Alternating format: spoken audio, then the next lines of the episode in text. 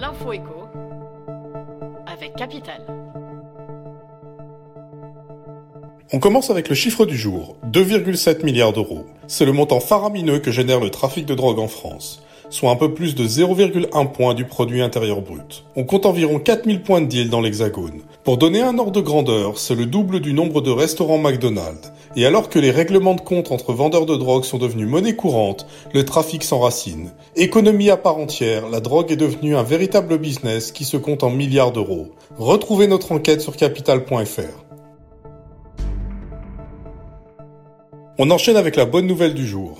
C'est désormais acté. Deux décrets d'application de la réforme des retraites, publiés le 11 août dernier au journal officiel, gravent dans le marbre les nouvelles conditions pour bénéficier de la retraite progressive à compter du 1er septembre 2023. Le hic, c'est que seulement un peu plus de 24 000 salariés bénéficiaient de la retraite progressive fin 2022, d'après les données de la Caisse nationale d'assurance vieillesse. Pour développer l'utilisation du dispositif, le gouvernement a donc décidé de le rendre plus accessible dans le cadre de la réforme des retraites. Jusqu'ici réservé aux salariés, artisans et commerçants, il va ainsi être élargi à compter du 1er septembre 2023 aux agents de la fonction publique, aux professionnels libéraux et aux avocats.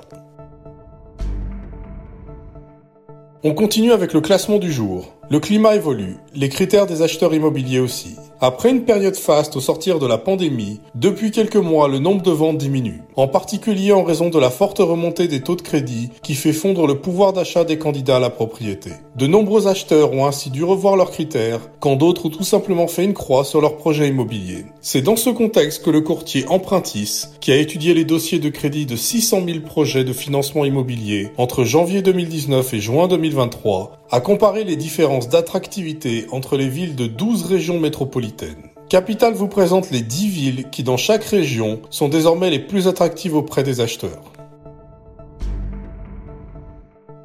On finit avec le témoignage du jour. Les boulangers ont manifesté contre l'augmentation des prix de l'énergie et des matières premières, dénonçant dans le même temps les aides insuffisantes de l'État. Comment s'en sortent-ils? Sophie et Hugo, artisans boulangers à La Rochelle depuis une dizaine d'années, ont réussi à sortir leur épingle du jeu. Voilà 4 ans que les deux artisans pétrissent, façonnent et enfournent baguettes, ficelles et autres miches moelleuses qui sentent bon le levain dans leur fournil Rochelet dès 3 heures du matin. Ils dévoilent leur compte à capital. Retrouvez leurs témoignages sur notre site.